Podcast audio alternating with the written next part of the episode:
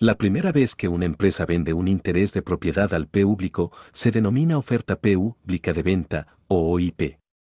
L a segunda vez, oferta secundaria. Una vez las acciones han sido vendidas al público, los inversores particulares que las poseen pueden volverse entusiastas o pesimistas acerca del futuro de la empresa y pueden bien comprar más acciones o venderlas, dependiendo de cómo les parezcan las previsiones para la empresa. La Bolsa de Nueva York es un lugar en el que la gente se reúne para comprar y vender acciones que previamente la empresa había vendido al público a través de un banco de inversión. Es un mercado de subastas donde se reúnen vendedor y comprador. Este ofrece un precio y el vendedor pide un precio, y cuando estos se igualan, la transacción se lleva a cabo y las acciones cambian de manos. Cuando su corredor de Merrill Lynch le llama y le dice que debería comprar acciones de General Motors, en realidad está haciendo una de estas dos cosas, o bien está intentando recaudar fondos para General Motors, o está actuando como intermediario entre usted y otro inversor que quiere vender acciones de General Motors. Con una venta, su corredor de Merrill Lynch tendrá una comisión por conseguir fondos para General Motors. Con la otra, tendrá una comisión por reunir un vendedor con un comprador. Naturalmente, los corredores de bolsa tienden a ser personas muy entusiastas porque si no hay transacción, no hay comisión. Crear una empresa, su formación de capital. Pongamos por caso que usted quiere crear una empresa, no para robar a los barcos de plata españoles sino para hacer galletas y tartas. Llamémosle Cathy's Backing Company. Para conseguir el capital necesario para crear la empresa, usted puede pedir dinero prestado a los amigos o a un banco o puede vender acciones a inversores. Las acciones representan la propiedad del negocio y la deuda representa solo una promesa de pago. Para vender acciones de una empresa, usted debe haberla constituido. Una gran característica de ser una empresa es la llamada responsabilidad limitada. Este quiere decir que si Katie's Baking Company sirve una galleta podrida, es denunciada por envenenamiento de uno de sus clientes y se exigen indemnizaciones, los accionistas de Katie's están protegidos de cualquier juicio.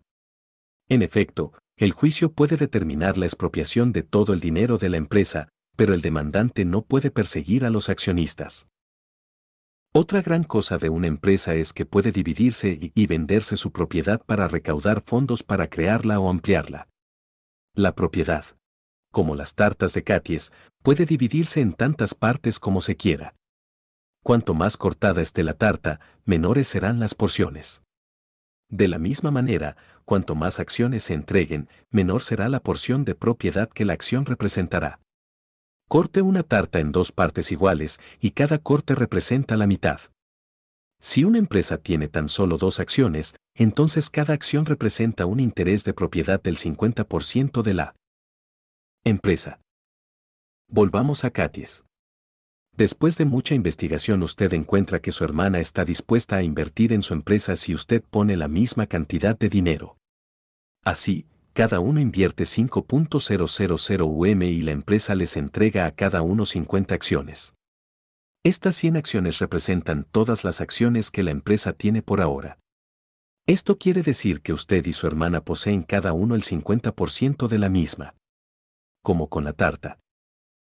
Puesto que usted y su hermana poseen el negocio, deben elegir un consejo de administración que supervise la gestión de la empresa como sucede en muchas empresas de propiedad limitada, se eligen a sí mismos como administradores. El Consejo de Administración contrata entonces a la dirección para que gestione la empresa. En este caso, como ni usted ni su hermana tienen ninguna experiencia en pastelería, contratan a una pastelera local llamada Janet Sweetbread para que gestione Katies. La señora Sweetbread es la directora general de la empresa e informa directamente al consejo.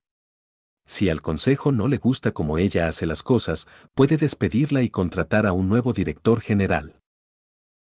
Si durante el primer año la empresa tiene unos beneficios netos, beneficios después de impuestos, del OUM, entonces con 100 acciones en circulación, la empresa pastelera habrá ganado 1 UM por acción. Los beneficios netos divididos entre el número de acciones en circulación nos proporciona la cifra del beneficio por acción. Si Katie's Backing Company necesita recaudar fondos adicionales, puede o bien vender más acciones o pedir el dinero prestado a alguien. Si vende más acciones, los intereses de propiedad de la empresa se verán diluidos. Si vendiera 50 acciones más, entonces habría 150 acciones en circulación en total y 50 acciones representarían un 33% de la propiedad de la empresa. Esto no parece muy atractivo para el accionista propietario. Por tanto, a la siguiente reunión del Consejo de Administración se le dirá a su directora general, la señora Sweetbread, que en lugar de vender 54 Bufetología. Acciones debería vender obligaciones para recaudar los fondos que la empresa necesita. Una obligación es una promesa de pago. Cuando usted va a un banco a pedir un préstamo, en esencia le está vendiendo una obligación. Le entrega un papel haciendo constar que toma prestada una cierta cantidad de dinero y que se compromete a devolverla más intereses. Cuando el banco le toma dinero prestado a usted, le vende un certificado de depósito, que en realidad es un tipo de obligación según el contrato, se compromete a que, si usted presta el dinero, lo devolverá en el futuro, más una tasa fija de interés. Las grandes empresas como Genera, Motors no solamente toman DAINRO prestado de los bancos, también entregan obligaciones al público. GM va a un banco de inversión como Merrill Lynch y dice que necesita recaudar 200 millones de dólares. No es una suma pequeña.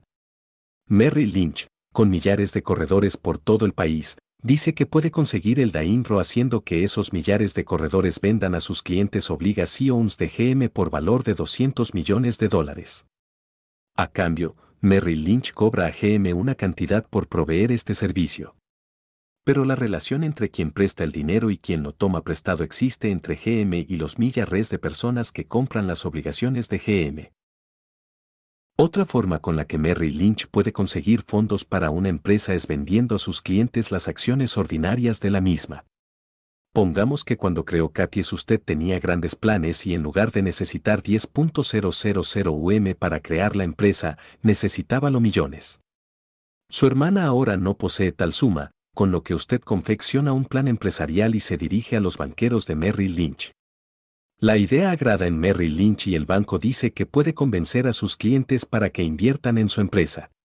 Usted dice, genial, y acuerda pagar a Merrill Lynch una cierta cantidad por proveerle este servicio. Merrill Lynch llama entonces a sus clientes y les vende las acciones de Katies. A esto se le llama OPV. Con una OPV una buena parte de la propiedad de las acciones de Katie, ese va a parar a las manos de millares de personas. Katies tiene millares de propietarios particulares diferentes, cada uno de los cuales posee una pequeña porción de Katies Backing Company. Una cosa curiosa sucede cuando usted termina con muchos propietarios. Algunos de ellos puede que quieran salirse del negocio en un futuro. La empresa, las acciones, las obligaciones, breves explicaciones útiles 55. Quizás necesiten el dinero o quizás crean que la pastelería ya no es el lugar más adecuado en el que colocar su dinero. Por el motivo que sea, quieren vender. Los accionistas que quieren vender llaman a sus corredores de bolsa y les dicen que quieren vender 100 acciones de Katie's Backing Company. Los cutie quieran comprar llamarán a sus corredores y les dirán que quieren comprar 100 acciones de Katie's Backing Company. Estos dos pedidos se encuentran cara a cara en la Bolsa de Nueva York, una de las muchas bolsas del mundo. Los compradores y los vendedores se encuentran, unos ofreciendo precios, otros pidiendo precios. Cuando estos precios se igualan, la venta se lleva a cabo. Se trata básicamente de un método de efiación de precios mediante subasta. Unos especialistas en T2 en la sala que actúan como creadores de mercado facilitan todos estos procesos. Estos constructores de mercado tienen un lugar fijo en la sala donde se reúnen los compradores y los vendedores de unas acciones en concreto. Si usted quiere comprar acciones de Katies, su corredor de bolsa llama a su agente en la sala de compraventa y le dice que compre 100 acciones de Katie, ese en cuanto alguien ofrezca la venta a un ou Aren. La acción. El agente se dirige al creador de mercado de las acciones de Katies y realiza el pedido y el creador de mercado actúa emparejando ambos agentes. Para la venta. A veces cuando el mercado es lento para algún tipo de acción. NES el creador de mercado compra acciones para su propia CT1 ENTA. Estas acciones se convierten en parte de su inventario, que ya venderá cuando al fin aparezca un comprador. El creador de mercado siempre conserva un pequeño lote de las acciones con las que trata para satisfacer los pedidos de compra cuando no hay vendedores. En cuanto a nosotros nos concierne, llamaremos acción a cualquier porción que represente un interés de propiedad de la empresa. Y las obligaciones serán llamadas deuda. Las empresas Cutle serán comentadas en este libro cotizan en varias bolsas desde hace años y tienen millares de lacloistas.